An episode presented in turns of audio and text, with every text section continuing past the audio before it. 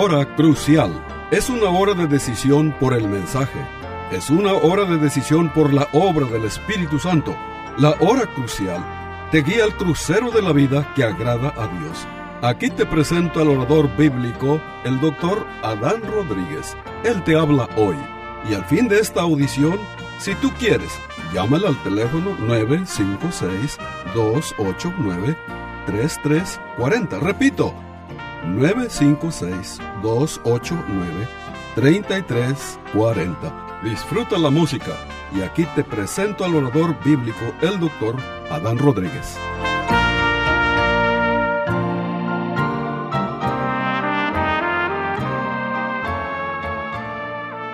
¿Qué tal, querido radio oyente? Dios los bendiga en esta preciosa hora. Hoy vamos a tratar un tema con sabor a Semana Santa el tema general que vamos a estar desarrollando a través de los siguientes programas es rumbo al Calvario. Y hoy hablaremos de un episodio que sucedió en la madrugada del día viernes eh, previo a, a, la crucifixión de Cristo. Este, ese viernes en la madrugada. Este, y el tema de hoy lo hemos titulado Dios tiene todo bajo control. El texto que hemos seleccionado para nuestra predicación se encuentra en, en el Evangelio de Juan, el capítulo 18, versículo 1 al versículo 11, que dice lo siguiente, habiendo dicho Jesús estas cosas, salió con sus discípulos al otro lado del torrente de Cedrón, donde había un huerto en el cual entró con sus discípulos y también Judas, el que le entregaba, conocía aquel lugar, porque muchas veces Jesús se había reunido allí con sus discípulos. Judas, pues, tomando una compañía de soldados y alguaciles de los principales sacerdotes y de los fariseos, fue allí con linternas, antorchas y con armas. Pero Jesús, sabiendo todas las cosas que le habían de sobrevenir, se adelantó y les dijo, ¿A quién buscáis? Le respondieron, a Jesús Nazareno. Jesús les dijo, Yo soy. Y estaba también con ellos Judas, el que le entregaba. Cuando les dijo, yo soy, retrocedieron y cayeron a tierra. Volvió pues a preguntarles, ¿a quién buscáis? Y ellos dijeron, a Jesús Nazareno.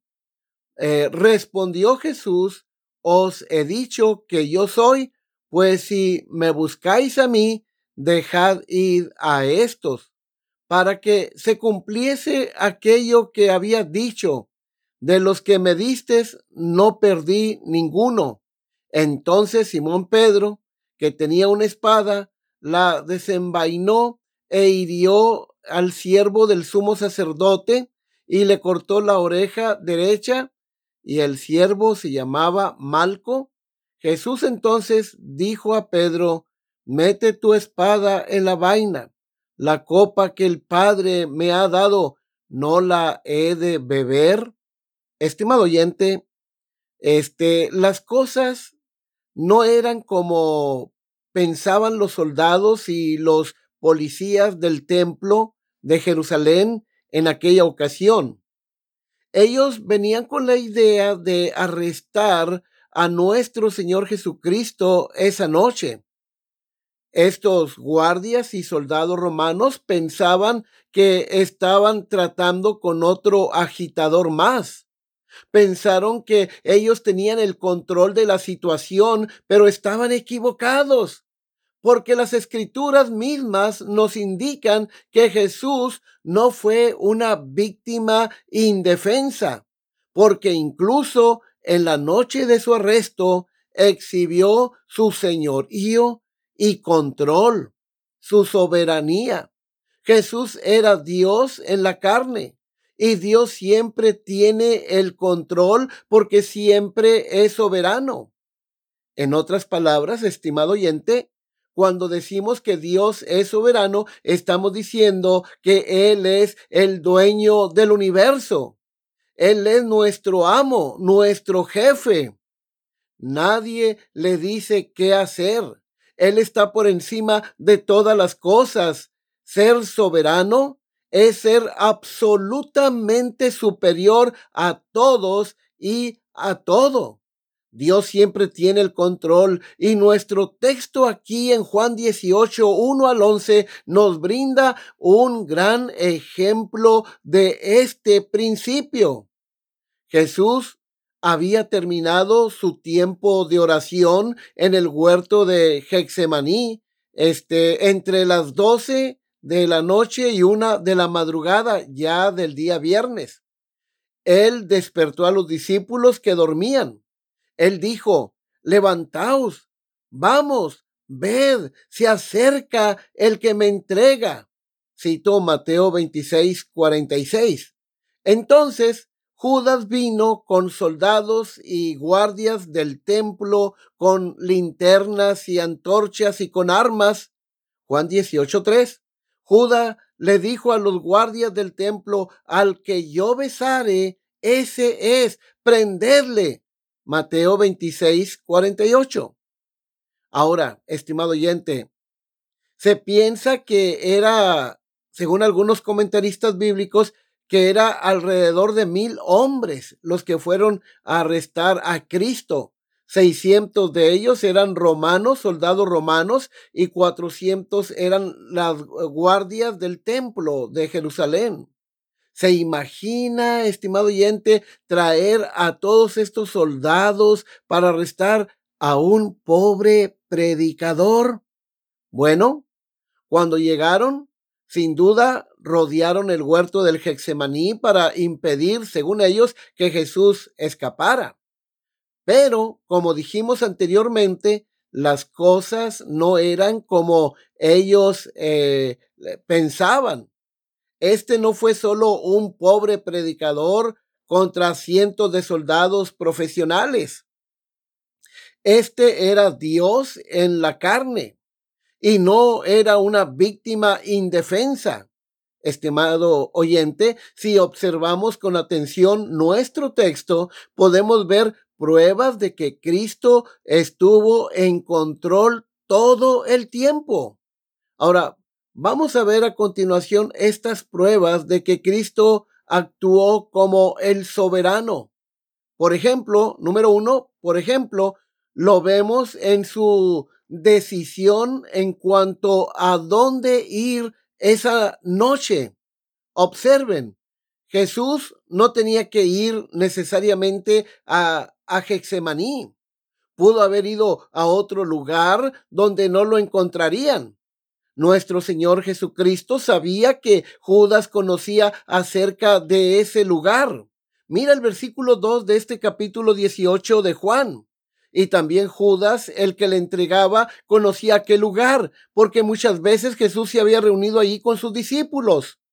Nuestro Señor Jesucristo, estimado oyente, mostró su control al colocarse en un lugar donde estaba seguro de que su antiguo seguidor, Judas, lo encontraría.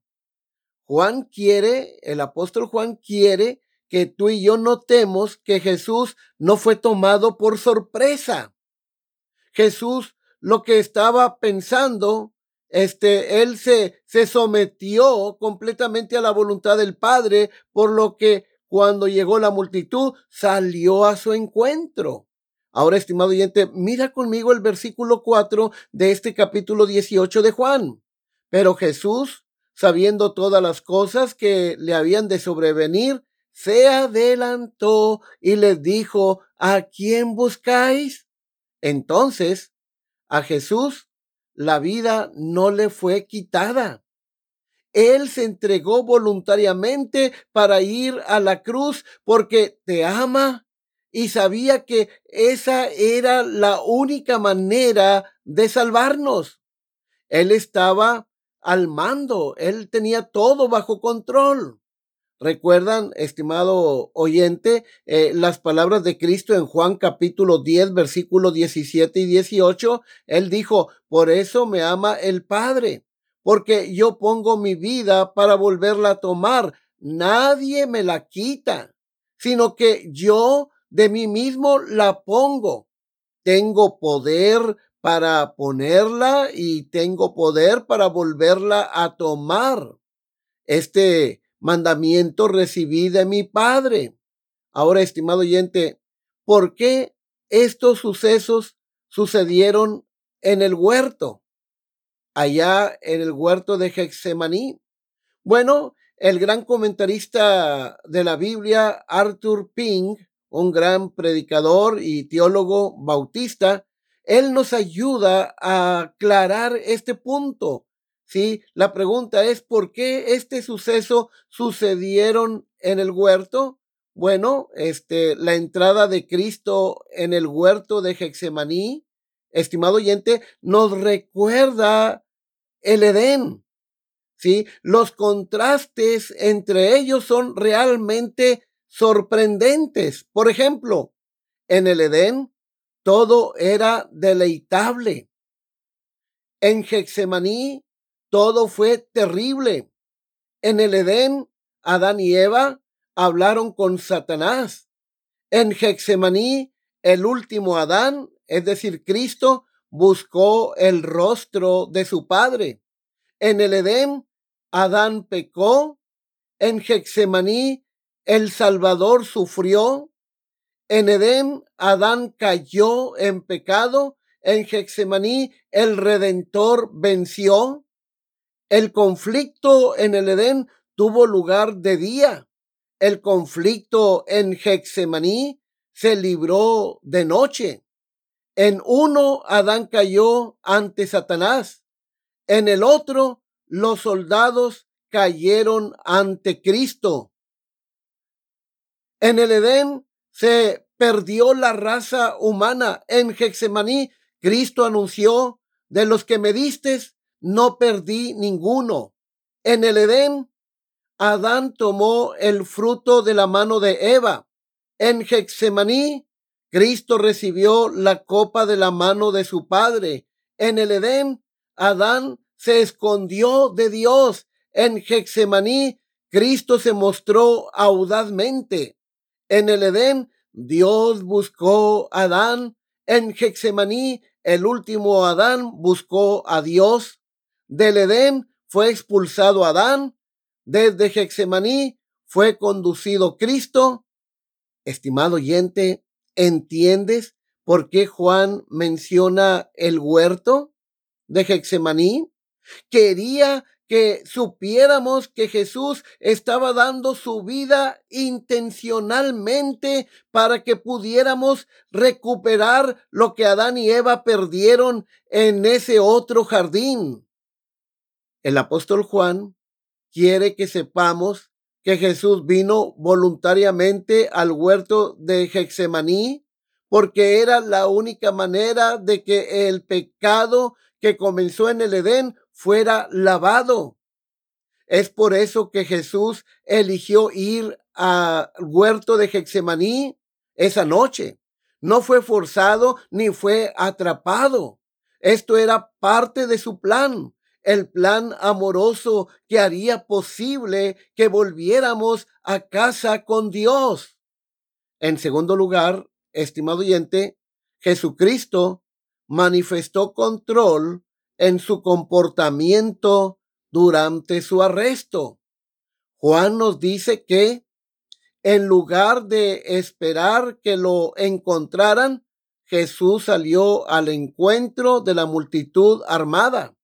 Jesús salió valientemente a su encuentro y luego, en respuesta a su pregunta, se identificó abiertamente. Estimado oyente, tenga en cuenta su reacción en ese momento. Dice que esta multitud de soldados, este millar, cayeron al suelo. Mira lo que dice el versículo 6, cuando les dijo, yo soy, retrocedieron y cayeron a tierra. Esta respuesta fue un milagro. porque no cayeron cuando Él les preguntó qué querían, sino cuando Él se identificó como el yo soy. Es la voz que usó para calmar a la mar y a los vientos y llamar a los muertos a la vida. No es de extrañar, estimado oyente, que se cayeran al suelo los enemigos de Dios. Estos enemigos de Dios retrocedieron ante la presencia del Todopoderoso, presagiando su ah, postura al final de los tiempos.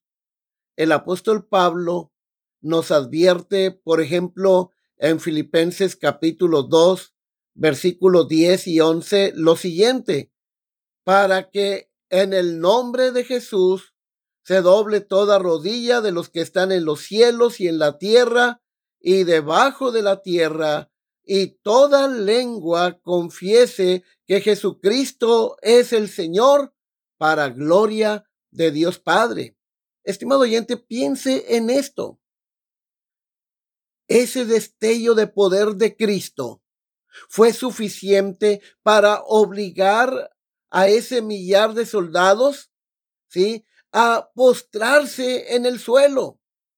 David profetizó este hecho en el Salmo 27.2 cuando escribió, cuando se juntaron contra mí los malignos, mis angustiadores y mis enemigos para comer mis carnes, ellos tropezaron y cayeron. Este es un salmo mesiánico que se cumplió este, en este capítulo 18 de Juan. Entonces, estimado oyente, había dos grupos que tenían mucho miedo esa noche. El primer grupo estaba conformado por los once discípulos y el otro grupo era el millar de soldados. Jesús, estimado oyente, no fue atrapado esa noche, se dejó atrapar. En su arresto se ve su soberanía. Él es el eje de la historia. La historia, estimado oyente, no es la historia del hombre, es la historia de Cristo. Es Dios quien dirige la historia, es Dios quien gobierna a, a este mundo. Mira lo que dice, por ejemplo, el primer libro de Crónicas, el capítulo 29, versículo 11 al versículo 13. Tuyo es, oh Jehová, la magnificencia y el poder, la gloria, la victoria y el honor, porque todas las cosas que están en los cielos y en la tierra son tuyas. Tuyo, oh Jehová, es el reino, y tú eres excelso sobre todos. Las riquezas y la gloria proceden de ti y tú dominas sobre todo. En tu mano está la fuerza y el poder y en tu mano el hacer grande y el dar poder a todos. Ahora pues, Dios nuestro, nosotros alabamos y loamos tu glorioso nombre. Ahora, estimado oyente, el profeta Isaías también habló mucho sobre esta cualidad de Cristo como el soberano del universo.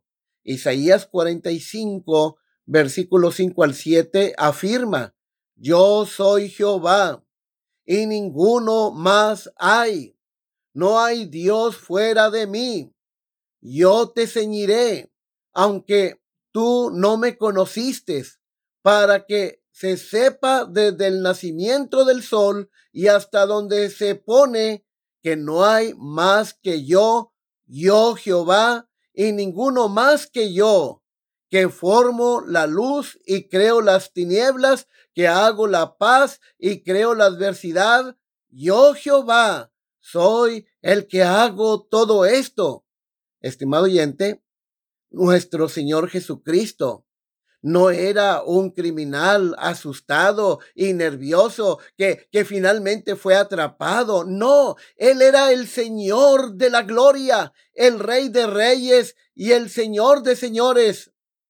Incluso en las circunstancias más humillantes, sus dos palabras, yo soy, palabra de identificación, son una amable advertencia. Ahora, en tercer lugar, también vemos el control de nuestro Señor en su habilidad para proteger a sus discípulos. Jesús preguntó dos veces a las autoridades a quién buscaban y dos veces respondieron a Jesús de Nazaret. Esto redujo su enfoque. La forma en que Jesús protegió a sus seguidores, a sus discípulos esa noche, nos recuerda que Dios tiene cuidado también de nosotros, que Dios también nos protege. Quiero mostrarles varios textos de las Sagradas Escrituras que subrayan este, esta reconfortante verdad. Por ejemplo, Hebreos 7:25 aclara, por lo cual puede también, hablando de Cristo, salvar perpetuamente a los que por él se acercan a Dios, viviendo siempre para interceder por ellos. Hebreos 2.18 afirma, pues en cuanto él mismo padeció siendo tentado, es poderoso para socorrer a los que son tentados. Y Judas 24 dice, y aquel que es poderoso para guardarnos sin caída y presentaros sin mancha delante de su gloria con gran alegría. Qué palabras de seguridad de Dios para su pueblo. Estimado oyente, cuando miramos todos estos versos, vemos que en su poder y gracia, nuestro Señor Jesucristo nos protege a ti y a mí. Él intercede por nosotros en el cielo. Él nos ayuda a resistir la tentación. Él hace esto como lo hizo esa noche, colocándose entre nosotros y nuestros enemigos. Nuestro soberano Dios y Rey todavía nos protege a su pueblo. Y en cuarto lugar, estimado oyente, hay una prueba final de, del control de Cristo en esa noche, este, y me refiero a la sanidad dramática del siervo de Caifás, del sumo sacerdote, que se llamaba Malco. ¿Sí? Dice, dice esta historia que el apóstol Pedro, cuando fueron a arrestar a Cristo, él sacó su espada y le cortó la oreja a Malco. Tal vez, estimado oyente, eh, Pedro tenía la, la intención de cortarle la cabeza. No sé. Pero piénsalo, un pescador, este, con una espada contra un millar de soldados profesionales. Qué locura la de Pedro, qué ímpetu. Bueno, el apóstol Juan nos dice este el nombre de la víctima, es decir, Malco, ¿sí? Ahora, estimado oyente, oyente, piensa en la tensión de ese momento. ¿Qué sentiría Malco cuando sintió el impacto de la espada de Pedro y vio su oreja en el suelo y, y se vio todo ensangrentado? Por otro lado, vean la capacidad de nuestro Señor Jesucristo para proteger a sus seguidores y específicamente a Pedro. Al sanar a Malco, eh, el Señor Jesucristo evitó que Pedro fuese este ah, lleno de lanzas, ¿sí? Traspasado por flechas y lanzas. Este, estimado oyente, permíteme preguntarte, ¿alguna vez, estimado oyente, has actuado como Pedro? ¿Alguna vez has sido como Pedro en el sentido de que trataste de ayudar a Jesús de manera equivocada? Recuerda las palabras de Cristo hacia Pedro. Jesús le dijo a Pedro, mete tu espada en la vaina. La copa que el Padre me ha dado, no la he de beber. Queridos hermanos, queridos amigos, debemos recordar este, que este incidente de Pedro cortando la oreja, este, debemos recordar que no hay una manera correcta para hacer algo incorrecto. Además, recuerda que Cristo es el soberano. Él es el jefe. Él es el que tiene control de todas las cosas. Y eso trae algo más a nuestra mente en este día. En su acto de curar a Malco, ¿sí? Piensa en, en esto conmigo por un momento. Yo te pregunto, ¿sabe usted, estimado oyente, este, a dónde fue Malco después del arresto de Cristo? Fue a ver a Caifás y a Anás, ¿sí? Y, y les informó sobre el éxito de su empresa. Por cierto, Anás y Caifás no eran buenos chicos. Seguro que Anás había sido eh, el, el, sumo sacerdote anterior. Anás era el poder, el poder detrás de, del trono, ¿sí? Caifás era el, el sumo sacerdote, ¿sí? Pero, estimado oyente, la familia de Anás era inmensamente rica. Juan nos dice que Jesús es llevado primero a Anás y Malco era el siervo del sumo sacerdote Caifás. Imagínate cuando Caifás le preguntó, ¿cómo te fue, Malco? Y él dijo, pues me fue bien. Pero luego le dice Caifás, pero ¿cómo que te fue bien si veo que estás todo manchado de sangre? ¿Sí? Y, y Malco le, le dice, bueno, ese Jesús de Nazaret tenía un discípulo, este, y ese discípulo sacó su espada y este, pues me cortó la oreja, pero Jesús de Nazaret tomó la oreja y me la pegó, me curó. Este, bueno, eh, estimado oyente, este, que yo creo que la, la razón por lo que la Biblia menciona a Malco es para que tú y yo sepamos cuánto se preocupa incluso Dios por hombres malvados, maliciosos y viciosos, por gánster como Caifás. Dios hace cosas así. Se acerca a la gente de todas las formas inimaginables. Él no quiere que ninguno perezca. Ahora bien, espero que se haya dado cuenta, estimado oyente, de que el punto principal de este mensaje es que eh, es, es que Hexemaní no fue una tragedia, lo que nos dice que nuestros Hexemaní tampoco lo son. Detrás de la tragedia humana está el propósito benévolo y sabio de Dios, el Dios que dirige la historia, tu historia y la mía. A veces la vida, estimado oyente, puede ser sombría. La tragedia puede llegar y las noticias de la noche pueden hacernos eh, pensar que el mundo entero se está desmoronando. Pero este no es el final. Dios es soberano y fiel. Él siempre trabajará para nuestro bien, incluso en nuestros Hexemaní, para que nunca tengamos que tener miedo en la vida. Podemos descansar en el conocimiento de que nuestro Dios soberano, el jefe, tiene el control, que Él siempre está obrando amorosamente en todas las cosas para nuestro bien y su gloria. En respuesta a su comprensión de la soberanía de Dios, debemos adoptar el siguiente principio. Pase lo que pase en mi vida, me niego a preocuparme. Pase lo que pase, crea que Dios es Dios, el Dios soberano, y descansa en Él.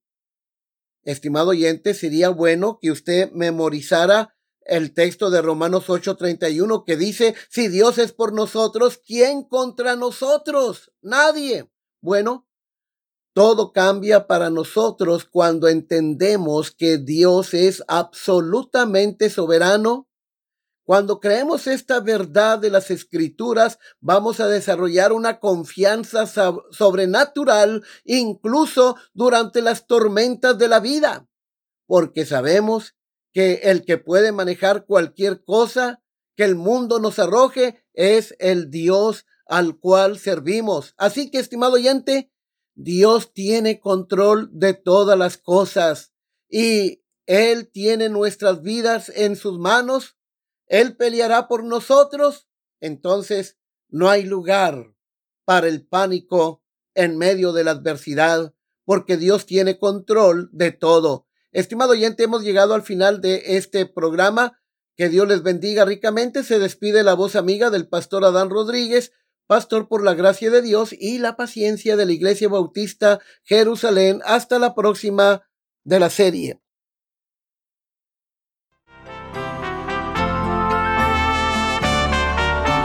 Este fue su programa La Hora Crucial.